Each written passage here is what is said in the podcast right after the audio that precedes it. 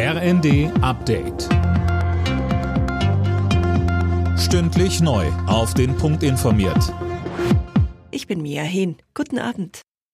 In der Wohnung des Terrorverdächtigen in Castrop-Rauxel hat die Polizei kein Gift gefunden. Die Ermittlungen laufen weiter. Mehr von Tim Pritztrup. In der vergangenen Nacht war ein 32-jähriger Iraner festgenommen worden. Er soll einen Giftanschlag mit Rizin und Cyanid geplant haben. Laut Bild-Zeitung kam der entscheidende Hinweis vom US-Geheimdienst FBI. NRW-Innenminister Reul sagte, das habe die Polizei dazu veranlasst, noch in der Nacht zuzugreifen. Grünen-Innenexperte von Notz sagte den Funke-Zeitung, man dürfe trotz der aktuellen Bedrohung durch den Rechtsextremismus islamistische Täter nicht aus dem Blick verlieren. Finanzminister Lindner droht angeblich der Verlust seiner Immunität.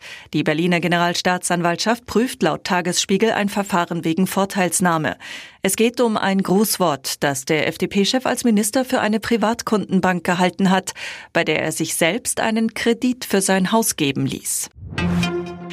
Im politischen Berlin werden die Stimmen lauter, nicht nur Marder-Schützenpanzer, sondern auch Leopard-Kampfpanzer an die Ukraine zu liefern. Solche Forderungen kommen etwa aus den Reihen der FDP und der Grünen. Wirtschaftsminister Habeck sagt dazu weder Ja noch Nein. Er sagte in der ARD. Es gibt eine Dynamik. Wir prüfen immer die Situation. Wir stimmen uns mit den anderen Ländern ab und innerhalb dieses Korridors werden Entscheidungen auch weiter getroffen, also weitere Entscheidungen werden getroffen. Das heißt, nein, ausgeschlossen ist das natürlich nicht. Aber im Moment haben wir erstmal die Entscheidung für die Marder. Gut, lange überfällig, gut, dass sie getroffen wurde. Und jetzt sehen wir dazu, dass die Dinger rüberkommen und beobachten weiter, wie sich die Debatte entwickelt. Die deutschen Handballer haben ihre WM-Generalprobe gewonnen. Gegen Island siegte die DHB-Auswahl in dem Test in Hannover mit 33 zu 31. Überragend dabei war Juri Knorr mit 13 Treffern. Die Weltmeisterschaft startet am Mittwoch.